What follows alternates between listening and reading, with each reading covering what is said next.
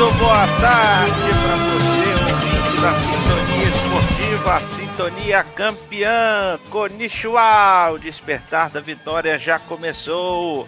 E o Sintonia Olímpica está no seu primeiro programa ao vivo. Todos os dias estaremos diariamente ao vivo na programação da Sintonia Campeã trazendo todos os detalhes para você de tudo que está acontecendo do outro lado do mundo, lá em Tóquio, no Japão. Eu sou Thales Nicote e hoje estou aqui na companhia do Juliano Justo para trazermos todos os destaques desse primeiro dia de competição. Vamos então aí para os destaques da programação.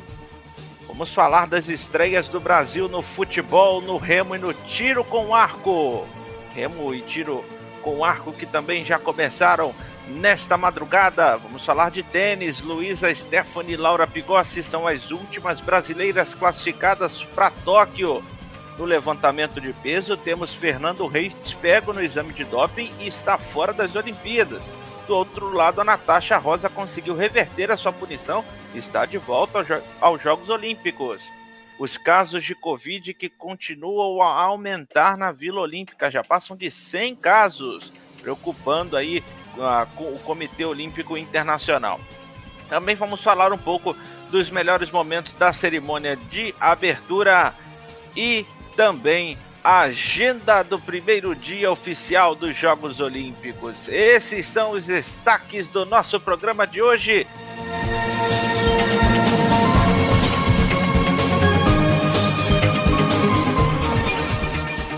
Juliano Justo está aqui comigo hoje, meio-dia 18. Juliano, boa tarde para você.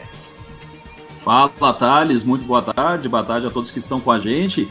Bom, primeiro programa ao vivo aqui do podcast Sintonia Olímpica. Foi um prazer aí tá, estar com você e com todo mundo que está na audiência. A gente tem bastante assunto para falar sobre a Olimpíada aí. Belíssima cerimônia que acabou há pouquinho, né? Foi, foi emocionante aí, Thales. Muito bem, então vamos, sem perder tempo, vamos falar de alguns esportes que começaram antes da abertura oficial do evento na quarta-feira. Para quem acordou cedinho, passou um frio danado. As meninas do Brasil estrearam goleando a China, acordaram aí, começaram com a corda toda, uma exibição de gala, dois gols da nossa rainha Marta e o Brasil começando atropelando a China no futebol feminino. Ontem, os meninos do Brasil ganharam da Alemanha, sofreram um pouquinho, é em verdade, com três gols de Richarlison. Brasil ganhou de 4 a 2 da seleção da Alemanha. Começamos bem, pelo menos no futebol, Juliano. Ah, com certeza, com certeza. Aquela, aquela atuação da seleção feminina lá foi espetacular, né? A gente, claro, já tinha essa, essa expectativa do Brasil chegar muito bem no, no futebol feminino, de repente brigar aí por uma medalha. Agora, pelo menos para mim, aquela atuação lá ficou, ficou até um pouquinho acima do que eu esperava. O Brasil foi, foi muito bem, conseguiu manter uma atuação regular durante os bons uh, os dois tempos de jogo, né? E Claro, tem, tem algumas questões aí de, de desfalques, de repente, da China e tudo, mas o Brasil não tem nada a ver com isso, né? Foi lá e fez o seu papel, conseguiu aquele 5 a 0 e parece que a Pia conseguiu o principal, né? Dar uma, uma arrumada ali naquele setor defensivo do Brasil para fazer gol na seleção brasileira é muito difícil. E daí do meio para frente a, a, as, as meninas ali conseguem resolver bem e tem a Bia Zanerato, claro, um pouquinho mais experiente, principalmente a Marta também, que começou pô, de uma forma espetacular com os dois gols, né? A Marta, a, a Formiga também, a sétima Olimpíada. O Brasil vai bem, vai bem no futebol feminino, com certeza, Thales. É, e tivemos também aí o Brasil feminino surpreendendo, tivemos a poderosa seleção americana sucumbindo à seleção da Suécia, que também é uma seleção muito forte, inclusive foi a final dos últimos Jogos Olímpicos com, com a vitória dos Estados Unidos, mas a Suécia passou o carro, né, Juliano? 3 a 0 para cima das americanas. Aí a gente pode dizer que de repente foi uma surpresa um pouco maior até, né? A Suécia com, com a, a própria a Bia Sandhog lá na, nos Jogos do Rio de Janeiro conseguiu ter uma campanha legal e tudo, mas esse 3 a 0 foi um pouco inesperado, né? os Estados Unidos é a principal potência do, do futebol feminino e tudo, e elas chegam aí no, nesses Jogos de Tóquio para tentar superar aquela campanha do, dos Jogos do Rio, quando, quando acabaram caindo aí, na, se não me engano, nas quartas de final, né, para a própria Suécia nos pênaltis. Só que também vem com o time um pouquinho alterado, né? Tem alguns, alguns nomes importantes que ficaram fora, tem jogadoras que fazia algum tempo que, que o técnico lá da, da seleção americana não chamava, que agora estão de volta no grupo e tudo mas não, não começaram bem, né? E isso pode dar um, um ânimo maior até para essa equipe brasileira, de repente tentar brigar até por um possível ouro, né? Quem sabe aí, pô, seria espetacular, né? O ouro inédito no futebol feminino. E essa, essa derrota de 3 a 0 da, da seleção americana logo na estreia abre, abre essa brecha assim. Eu acho bem, bem importante a gente, a gente ficar cada vez mais na torcida aí pela, pelas jogadoras brasileiras aí no futebol. É, realmente a apresentação brilhante, eu diria, da seleção feminina abriu precedente para a gente sonhar e, claro, vir em busca dessa inédita medalha de ouro para o futebol feminino. Enquanto também no futebol masculino tivemos alguns resultados inesperados. Né? O Brasil é, te, passou um pouco de dificuldade, né? O Brasil fez 3 a 0 no primeiro tempo com o Richarlison e já começou aquele meme, veio 7 a 1 veio 7 a 1 não foi nada disso. O time da Alemanha veio para cima, conseguiu dois gols. O Brasil só conseguiu fazer o quarto no finalzinho. Mas o importante são os três pontos. O Brasil conseguiu vencer. E outros resultados desse grupo que causaram um pouco de espanto, né? A Argentina perdendo para a Austrália pelo placar de 2 a 0, a Espanha empatando com o Egito em 0 a 0 e uma goleada do México por 4 a 1 para cima da França. Esse time do México costuma dar trabalho nas Olimpíadas, hein, Juliano?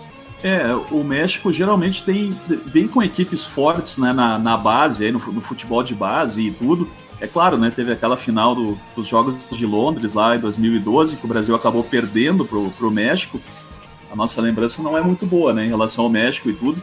Mas eu considero que esse time brasileiro, a gente até tinha comentado na, nas últimas edições do Sintonia Olímpica, essa equipe brasileira no futebol masculino é muito forte, né? Tem jogadores muito talentosos e a gente pôde observar nessa na primeira partida que o Brasil, pelo menos para mim, é, é, pinta aí como principal candidato. De repente a, a, medalha de ouro e tudo, claro que tem que confirmar em campo, tem adversários fortes e nessa sequência toda.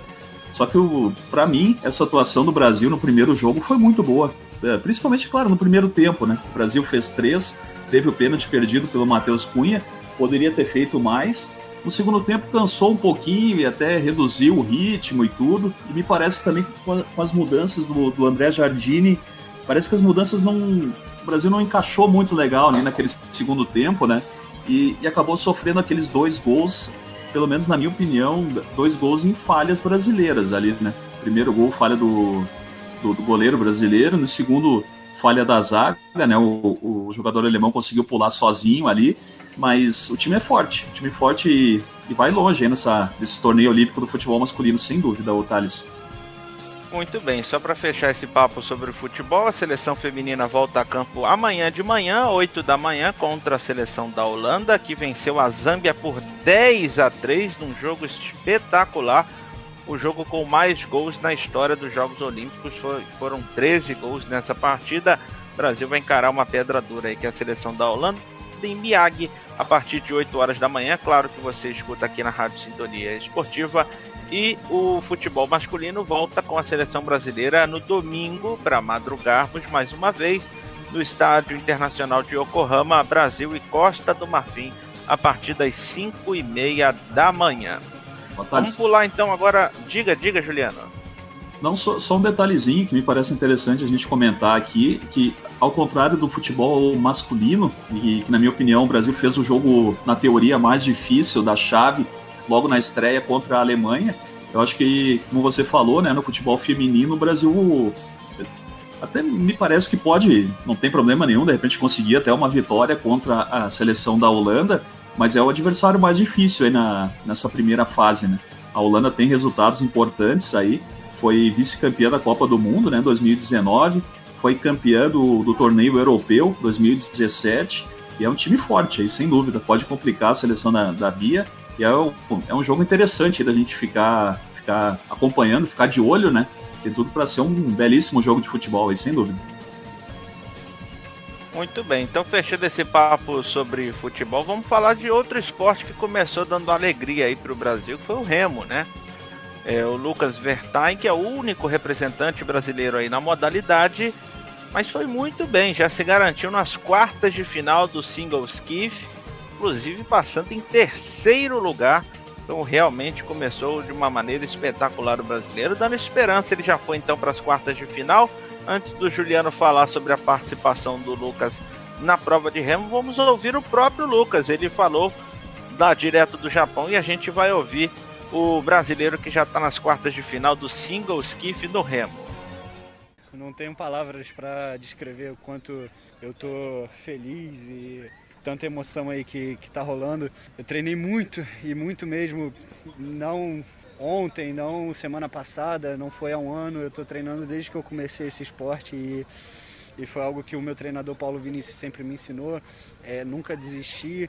Eu tive um ano passado, assim como todas as pessoas do, do planeta e especialmente do nosso Brasil, muito difícil. Foi bem complicado treinar na, na pandemia, foi bem complicado. É, tá passando por, por um processo que, que eu não sabia se eu, se eu ia estar tá vindo nessa classificação olímpica ou não, uma incerteza, mas eu sempre mantive a fé. O cara poupou energia, ficou em terceiro lugar. Se ele for com a corda toda, vamos ver o que, que a gente pode chegar lá, né, Juliano? Exatamente, exatamente. Eu acompanhei essa prova ontem à noite e o, o Lucas é um baita de um cara, né? Eu já tive a oportunidade de falar com ele antes, da, antes do pré-olímpico, no Rio de Janeiro. E ele tem, tem uma trajetória muito legal no, no esporte, ele tem, tem medalhas em, em mundiais de base, e é um cara que já está ele tá estreando agora em to, eh, nos Jogos Olímpicos, né, em Tóquio, só que ele já vem, já vem batalhando há bastante tempo, tem títulos interessantes. E nessa prova de ontem, ficou bem claro ali que ele, ele deu uma forçada até os primeiros mil metros, né? Depois ele segurou um pouco a onda e, e foi só para garantir realmente a classificação. Ele fechou com o tempo de 7 minutos e 5 segundos, né, os, os 2 mil metros, e acabou ficando atrás do húngaro, né, o Mol, Molnar, que fez 7, 4 e 42, e o, o primeiro colocado, é, pelo menos na, na opinião dos especialistas que acompanham mais o, o esporte, é, foi o norueguês, o Borsch, fez é, 6, 54 e 46, de repente é o grande favorito ao ouro aí, né, esse norueguês. E daí o brasileiro, de repente, fica, sei lá, num, num segundo escalão ali e tal. E ele, ele vai brigar, né? Vai brigar, de repente, pode conseguir até uma medalha, seria algo espetacular aí pra gente, né? No, no remo.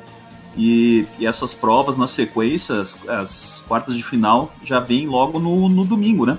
Domingo à noite, deixa eu ver aqui o horário certinho, 9h40. 9h40 no, no horário de Brasília. Já tem novamente o Lucas na, na água. E a gente fica na torcida, né, Otales? Exatamente. E seria uma medalha inédita, seria aí a primeira medalha é, no remo para a delegação do Brasil. Falando então agora de um outro esporte que também já começou, o tiro com arco, o Brasil não foi tão bem assim. Né? Tivemos aí ao longo da noite, madrugada da estreia dos brasileiros, no individual feminino, a, Ana, a Anne Marcelli ficou na 33ª posição entre 64 atletas que se classificariam para a próxima fase. Então ela passou para a próxima fase com 636 pontos. Já no individual masculino, Marcos da Almeida terminou a fase eh, de classificação na 40 posição com 651 pontos pontos. E aí, com esses resultados, a Anne Marcelo e o Marcos da Almeida é, acabaram ficando de fora da prova por equipe, já que o, eles acabaram no somatório ficando na vigésima colocação, com 1.287 pontos, 10 a menos que a dupla de Bangladesh, que ficou com a última vaga na 16 colocação. Não é um esporte que o Brasil tem muita tradição, o, o tiro com arco, mas os brasileiros ainda estão vivos, pelo menos na disputa individual. O fato é que se o Brasil, a, se a Anne Marcelli for avançando, ela vai ter pela frente a coreana que já começou quebrando o recorde olímpico da prova, hein, Juliano? É, é, na verdade, é, é interessante a gente falar nessa. passar aí alguns detalhes. Lógico, o tiro com arco não é um esporte tão tradicional e tão popular assim no Brasil Mas essa primeira etapa aí, o, o ranqueamento que eles chamam, né? É, é uma etapa que não, não desclassifica ninguém, né? Ela, ela acontece só para definir o chaveamento para as etapas seguintes, e daí sim começa o torneio começa a ser eliminatório, né? E a brasileira, a Anne Marcelli, vai pegar a mexicana logo na sequência. Daí é um, talvez um adversário um pouco mais acessível, só que daí logo na segunda fase já pega uma coreana. Daí é, é complicado, né? A Coreia do Sul é, tem uma tradição muito grande aí no, no, tiro com arco, tanto no masculino quanto no, no feminino. E para a gente ter uma ideia do, do, nível dessa prova de ontem, da, que a Anne Marcelli participou, foram as quatro primeiras desse ranqueamento bateram o recorde olímpico, né? Que era de, de 1996, Jogos de Atlanta, uh, da ucraniana Lina Hershmenko. Ela tinha batido o recorde lá naquela ocasião e agora, então, as quatro primeiras ficaram acima daquela marca lá, que era de 673 pontos. E a, a coreana, que é a Sun An, acabou fazendo 680. Ficou em primeiro, então, nessa prova de ontem. Nível altíssimo, né? E o que chamou atenção também na, na prova do, do Marcos Almeida é que ele acabou ficando. teve um desempenho pior do que, do que ele teve no Rio de Janeiro, né? Isso acaba complicando um pouco o caminho dele. O Marcos Almeida é um cara que, que teve já há, há, algum tempo né, resultados bons aí em Copas do Mundo e tudo. E é um cara que tem um relativo destaque em nível mundial, só que nessa, nessa primeira prova ele não foi tão bem assim. Vai ter pela frente o britânico, né, o Patrick Houston. De repente ele pode passar, só que também na sequência ele vai ter adversários bem difíceis, né? Muito difíceis aí. Uh, a gente fica na torcida, né? Pode ser que ele passe de repente dessa próxima fase, mas logo na sequência já, já complica bastante, já fica mais pesado aí o, o nível dos enfrentamentos. É uma pena, né? A gente vai acompanhar, mas é claro, né? O Brasil, em termos de tiro com arco, fica um pouco, um pouco abaixo das grandes potências, né, Thales? Exatamente, Juliano. E falando de, de uma outra modalidade que teve uma semana agitada, o tênis conheceu todos os seus representantes apenas nessa semana, né? Por conta de algumas desistências. A dupla Luiz Stephanie e Laura Pigossi acabaram conquistando uma vaga nas duplas, né? No torneio feminino da Olimpíada de Tênis. Então o Brasil vai ter ao todo sete representantes em Tóquio. A baixa dessa semana ficou por conta do Bruno Soares, da dupla com o Marcelo Melo, ele precisou passar por uma cirurgia de emergência ao ser diagnosticado com apendicite e agora ele vai fazer a dupla com outro Marcelo, né, Juliano? Isso, bom, uma pena, né? A gente uh, até conversou com o Marcelo Melo, né, na, na edição passada aí do, do, do Sintonia Olímpica. Ele estava bem empolgado para formar a dupla com o Bruno Soares pela seria a terceira participação deles, né, juntos na em uma Olimpíada. Só que o, o, Bruno Soares acabou sendo diagnosticado ali com apendicite, ele sofreu bastante na própria viagem lá para Tóquio, foi operado e tudo. E daí agora o Marcelo Melo vai jogar com o Marcelo Demoliner. E só que essa questão, né? O Brasil acabou não dando muita sorte aí nesse, nesse sorteio é, do chaveamento olímpico aí no tênis, né? Eles vão pegar pela frente logo de cara a melhor dupla do mundo aí no, no ranking mundial dessa temporada o Mektic e o Pavic.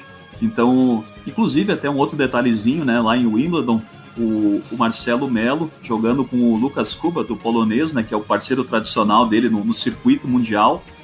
Eles jogaram contra essa mesma dupla, que é pô, uma dupla que é multicampeã e tudo, nas quartas de final lá em, em Wimbledon e acabaram perdendo no detalhe até. Um jogo de mais de, de quatro horas, perderam por 3 a 2 Interessante que o brasileiro e o Cuba, eles chegaram a abrir 2 a 0 né? Daí acabaram falhando em alguns detalhes e caíram fora.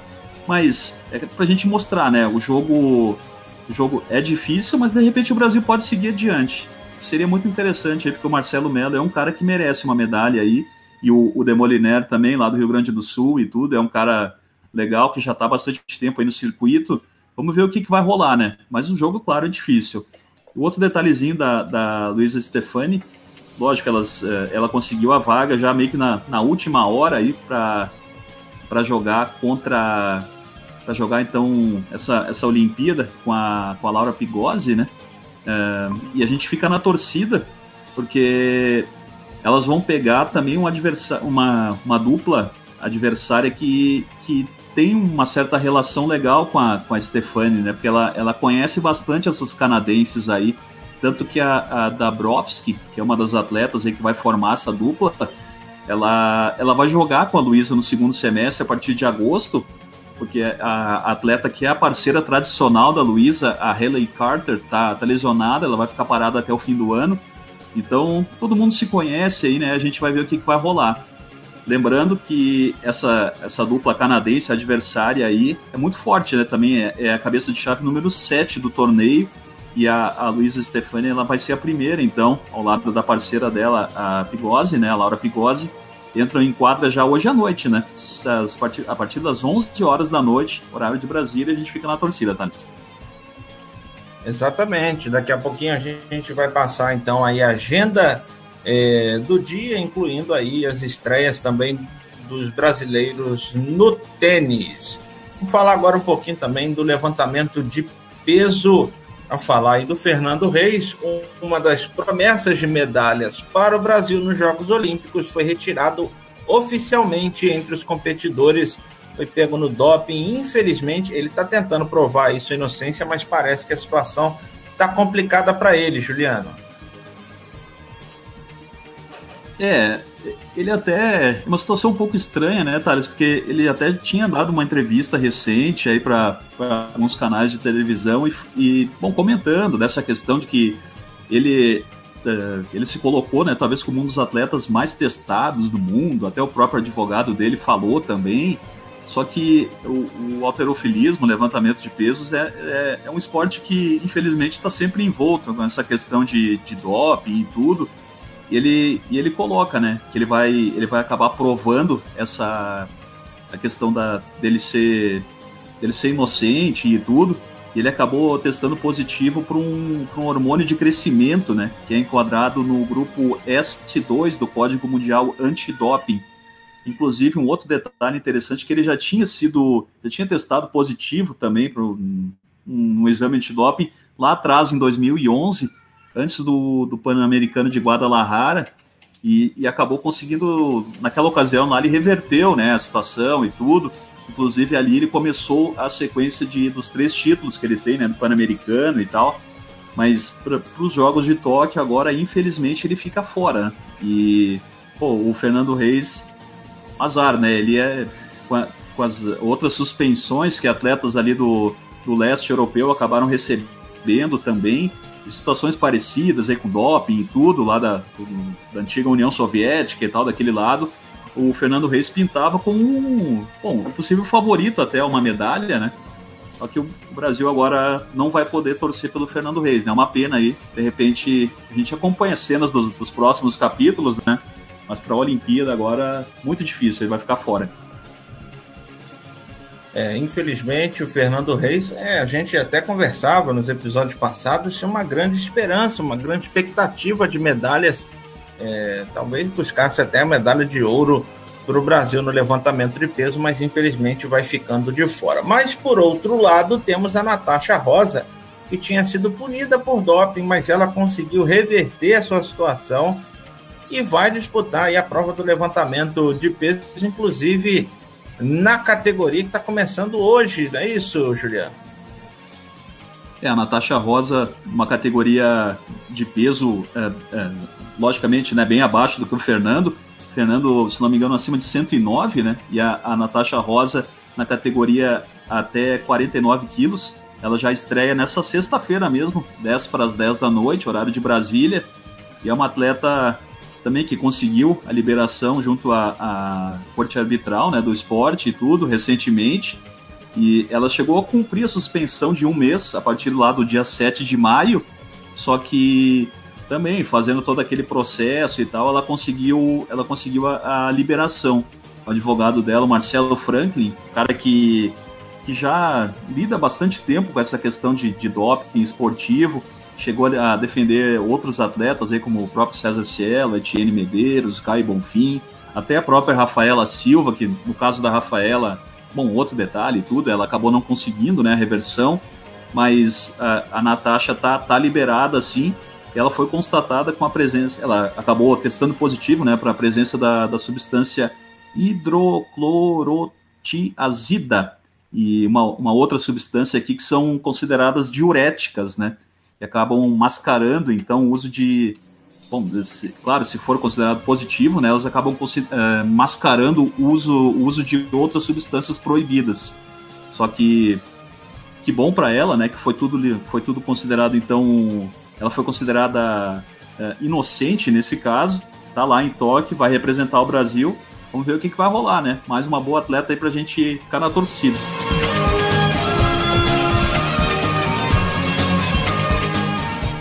A questão da pandemia, né? Da pandemia mundial da, da Covid-19, coronavírus. Até o momento são pelo menos 110 casos confirmados de Covid na Vila Olímpica, em Tóquio. E isso aí, claro, envolvendo atletas, delegações e imprensa. Apesar dos pesares e a gente ter muito, muitos atletas aí importantes de fora, a organização dos jogos garante que está tá tudo dentro do, dos padrões de segurança. A República Tcheca, até o momento, é que teve mais baixas. São, são quatro atletas aí que, que acabaram testando positivo. A, a, a dupla de vôlei de praia, um, o Marqueta Nausch e Ondrej Peruzic. Eles acabaram então testando positivos, não vão participar dos jogos. Um treinador também, vôlei de praia feminino, e um atleta do tênis de mesa. Outros, outros, jogadores, outros atletas aqui também de outras delegações, tem americanos do vôlei de, de praia também que acabaram testando positivo. Tem uma, uma britânica também do tiro esportivo, que é atual número um do mundo, é, favorita, inclusive, né? ela foi finalista tal, no, nos Jogos do Rio de Janeiro, que não vai poder participar, testou positivo. É, modalidade também uma, uma holandesa do, do street, né, do skate, também testou positivo. É uma pena, né, Thales? A gente lamenta esse, esses casos todos, mas a questão da pandemia mundial, né? Seria muito difícil, quase impossível, né, os Jogos de Tóquio acontecerem e passando meio que batido, né, com essa questão toda. Realmente uma pena. É até hoje, durante a cerimônia de abertura, a gente ouviu muito falar sobre a, sobre a pandemia. A gente entende que a Olimpíada é a celebração do esporte, a celebração da união entre povos, então era importante ter a participação da torcida mas não foi possível nesse momento. O COI quis fazer a Olimpíada nesse ano e preferiu fazer sem a presença de público. Então a gente acata aí a decisão do COI, mas entende que realmente aí, como, como já estamos dizendo, é, o protocolo do COI diz que ao contrair 19 o atleta está automaticamente eliminado daquela competição para a qual ele vai disputar. Então a gente já tem aí muitas baixas e esperamos que pare por aí. E até o momento não tivemos nenhum representante brasileiro é, contaminado com a Covid-19 e vamos continuar na torcida, né, Juliano? Para que os casos é, fiquem baixos e que a delegação brasileira passe aí imune a isso. Inclusive, o, o Brasil foi apenas com dois atletas para a cerimônia de abertura, justamente para evitar a propagação da Covid, Juliano. Pô, na minha opinião, foi uma decisão correta do Comitê Olímpico Brasileiro, né? Tentar evitar ao máximo né, essa, essa exposição e tudo. E, e várias, é, vários atletas já falaram sobre isso, né? Atletas brasileiros, inclusive a Bia Ferreira, numa entrevista recente, falou, né, que é o, o, grande sonho da vida dela está nos jogos e tudo. Ela pintando aí como uma, uma favorita a, ao título, a, a medalha de ouro no boxe e tudo. Ela disse, pô, eu cheguei até aqui, eu não vou querer me expor agora para de repente perder essa, essa chance, né? Interessante a postura. E, e outros, outros detalhes também, ô Thales, que recentemente a delegação do, de Guiné acabou abrindo mão até dos jogos, né? Eles iam com cinco atletas e o, o ministro local lá da, do país africano de esportes, ele comunicou ao Comitê Olímpico local dizendo que, que não não ia participar, o país não vai participar dos jogos justamente por causa dessa, dessa questão da Covid, né? E antes, antes da, da dessa decisão do, do país lá, Guiné, ser, ser anunciada, a gente já teve também a Coreia do Norte abrindo mão, Samoa também abriu mão dos jogos. Uma pena, né? Os jogos aí marcados, né, para essa questão da Covid. Bom, vamos emendar então falando da, da pandemia de Covid-19, já com a cerimônia de abertura, que foi muito envolvida por essa questão, né? Nós tivemos é, retratadas na cerimônia de abertura, que você acompanhou há pouco, com o Marco, com o Taylor, com a Bruna. É, tivemos algumas representações dos atletas, como se prepararam, de, é, treinando em casa, como foi a estruturação, como foi a preparação, foram homenageados os profissionais de saúde, é claro, a gente destaca aqui também, mas temos um destaque negativo aí, foram duas delegações do Kirguistão e do Tajiquistão, foram, são, duas, é, são dois países vizinhos ali da antiga União Soviética, que entraram sem máscara, contrariando os protocolos do COI. A gente lamenta, né, Juliano, porque os protocolos estão lá para ser seguidos e todo mundo entrou de máscara, conforme manda o figurino, e essas duas delegações, infelizmente, parece que ficaram com a máscara na mão, no bolso, enfim, mas ela não estava onde tinha que estar, tá, né, Juliano? É, realmente, chamou atenção isso aí no, no desfile ali das delegações, uma pena, né? Uma pena porque, apesar de tudo que já, que já ocorreu na, com a pandemia, desde o ano passado, desde março do ano passado, as, é, a gente lamenta profundamente né, as milhões de mortes que ocorreram aí ao redor do mundo. Ainda tem, ainda tem países que, que acabam não respeitando né, essa situação toda. Realmente uma pena. E o que me chamou a atenção também, que, bom, claro, a delegação brasileira participou de uma forma bem bem reduzida ali dessa, do desfile, né? Com, com o Bruninho, com a Kathleen Quadros e com alguns representantes da, da parte administrativa ali, do, do, do COB, né?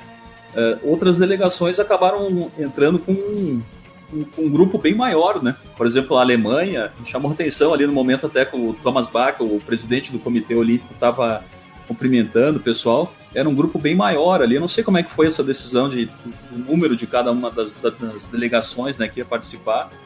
Mas no geral, acho que acabou sendo uma, uma cerimônia emocionante, né? Claro, reduzida e tudo, sem, sem público no, no estádio olímpico lá em Tóquio.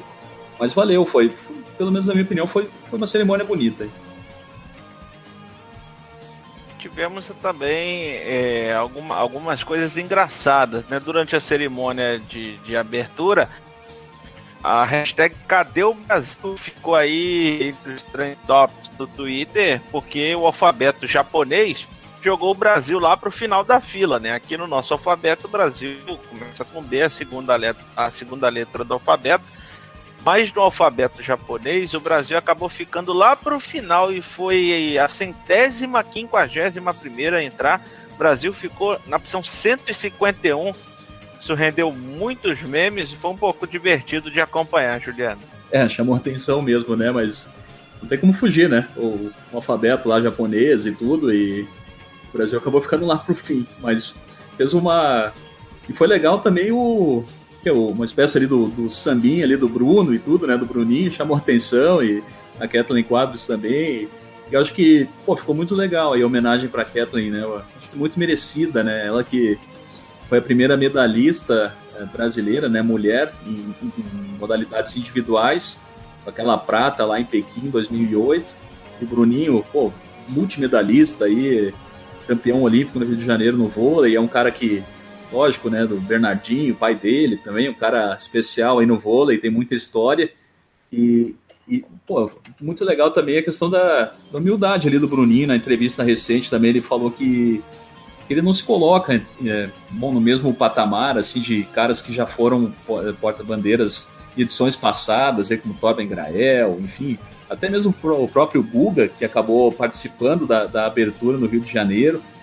O Bruninho falou que ele que ele está ali representando o vôlei, né? Que é um esporte que, pô, que ganhou várias medalhas para o Brasil e ele se colocou como um representante da modalidade, né? Eu achei legal isso aí também.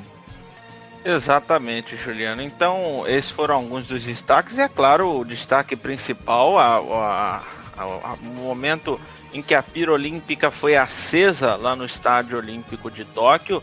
Naomi Osaka, filha de pai haitiano, de mãe japonesa, a tenista que vai brigar pela medalha de ouro, provavelmente aí é, jogando na sua casa. Ela foi a escolhida, vamos dizer assim, a que teve a honra de conduzir a, a tocha até o acendimento da, da pira olímpica, que é sempre um momento muito especial, um dos momentos mais emocionantes, né, Juliano, dessa cerimônia de abertura.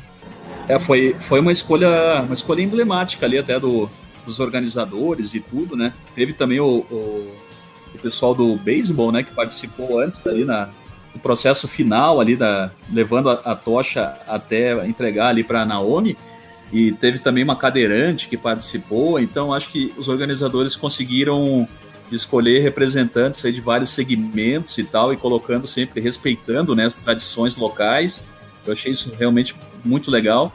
E, e, a Naomi é uma, é uma atleta que, claro, do, nível altíssimo do tênis, né, que conquista grandes lãs aí e tudo, e ela sempre se posiciona também em defesa dos atletas, em defesa das, das minorias, em defesa, bom, de de negros, enfim, dessa questão toda. E eu acho que isso é, é legal, é legal esse, esse, público tá, tá ganhando cada vez mais espaço nos Jogos Olímpicos, e parece realmente muito interessante e essa a participação dela, claro, vai ficar marcada marcada para a história, né? Muito legal também a o desenho ali da, da, da tocha, tudo aquela questão ali da, da pira olímpica.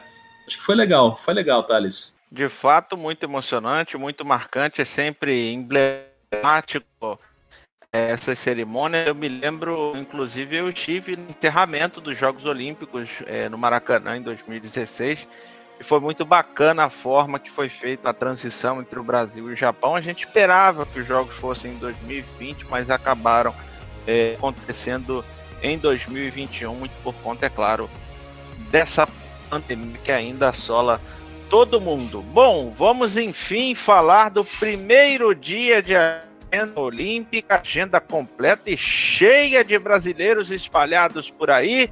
Eu vou começar então aqui hoje, às nove da noite, no handball masculino. É a primeira rodada Brasil e Noruega, jogo que você acompanha ao vivo aqui na Rádio Sintonia Esportiva, com a narração do Igor Moreira e comentários do Wellington Kessa. E hoje também à noite, 10 para as 10, horário de Brasília, é claro, tem levantamento de peso, que nem a gente comentou. A Natasha Rosa, categoria até 49 quilos, começando a participação dela. Às 9h55 tem a esgrima na espada individual com uma brasileira que promete. Ela que é descendente de italiano, nasceu na Itália, mas se naturalizou brasileira, a Nathalie Morhausen que foi campeã do mundo na última edição da Copa do Mundo de Esgrima, promete medalha para o Brasil, é a primeira chance. É, até quebrando um pouquinho aqui o, o, roteiro aqui, Thales, falar um pouquinho nessa chave aí da, da Nathalie, ela que pinta como uma, possível candidata à medalha, só que também pegou uma chave muito difícil, né? Ela vai estrear contra essa a Rossella Flamingo, que foi prata no Rio de Janeiro. Na, numa possível segunda fase, ela vai pegar uh, possivelmente, né, Violeta Kolobova, que foi ouro por equipes no Rio de Janeiro. E num possível confronto lá nas quartas de final, ela poderia pegar a Mara Navarria, foi campeã mundial em 2018. Isso tudo pelo caminho aí da, da Nathalie, que é a atual campeã mundial, que nem você falou. Caminho difícil aí, mas a gente fica na torcida, né? Pô, seria espetacular aí a, a Nathalie na espada conseguir uma medalha. E hoje à noite também, 10 horas, começo do voleibol de praia. Primeira rodada aí do Alisson e Álvaro Filho. Vão pegar os argentinos Azad e Capogrosso. É, falando do vôlei, também à noite, logo depois, tem as meninas do vôlei. A Agatha e Duda na primeira rodada encaram Galay e Pereira também da Argentina. Às 11 horas também tem tênis feminino, torneio de duplas. Luísa Stefani e Laura Pigozzi contra as canadenses Gabriela Dabrowski e Charlon Fishman. Seguindo a agenda, tem o judô. O judô aí começa também hoje às 11 da noite na categoria 48 quilos. Brasileira Gabriela Shibana enfrenta Harriet Bonfácio. Hoje à noite também, 11 e 05, horário de Brasília, aqui estreia o time fortíssimo de vôlei masculino de quadra do Brasil, candidatíssimo aí ao ouro primeira rodada da fase de grupos contra a Tunísia. Exatamente, esse jogo Brasil e Tunísia que você vai curtir, é claro, aqui na Rádio Sintonia Esportiva, hoje à noite, a partir de 11 horas, com a narração do João Azeredo, comentários do Idris Stein. Então, na sequência, depois nessa programação, também temos o judô, na categoria até 60 quilos. O Eric enfrenta o Sokpachai Citizane do Laos. E a uma hora da manhã, de hoje para amanhã, aí no uma hora do dia 24, temos tiro esportivo com Felipe Vu na pistola de ar de 10 metros. Felipe Vu que foi o primeiro medalhista nos Jogos do Rio de Janeiro, vai estrear em busca de mais uma medalha, então. Grande Felipe Vu, vale a torcida. É, ele foi prata nos Jogos Rio 2016. Uma e 10 da manhã, da madrugada de hoje para amanhã, tem o tênis com a estreia do Thiago Monteiro com Jan Leonard Struff da Alemanha.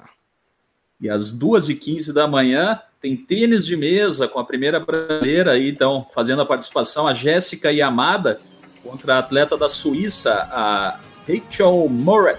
Às duas e meia começa a classificatória masculina na ginástica artística. Cinco horas, então, já quase na manhã aí do, do sábado aqui no Brasil, tem hipismo com adestramento individual João Vitor Ma Macari Oliva, o filho da, da Hortência, aí, vai fazer a sua primeira participação. Às 5 e meia tem mais tênis. No torneio de simples, João Menezes encara o Marin Klikic da Croácia.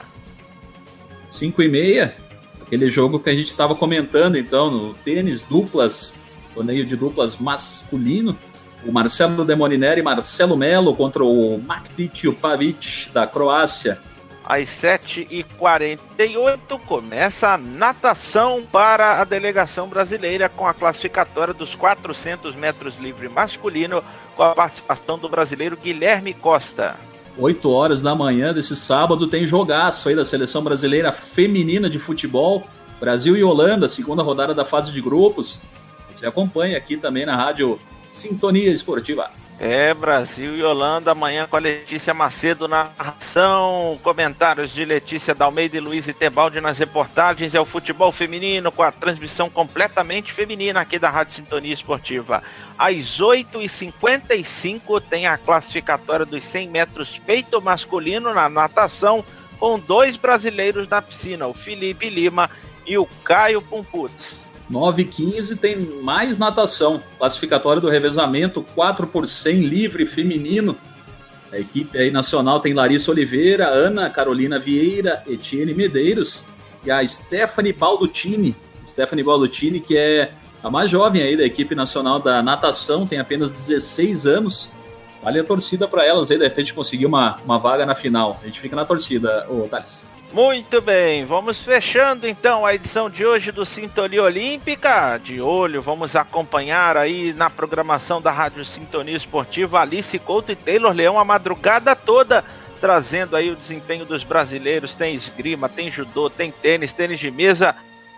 Vamos torcer para que o Brasil eh, já conquista aí algumas medalhas e que amanhã, quando a gente voltar aqui, a gente já tem boas notícias, já tem as primeiras medalhas para a delegação brasileira. 10 da manhã, excepcionalmente, para comportar aí dentro da programação também, lá em Tóquio de manhã, 10 horas da manhã, estamos entrando no ar, trazendo tudo o que de melhor aconteceu lá no Japão para você.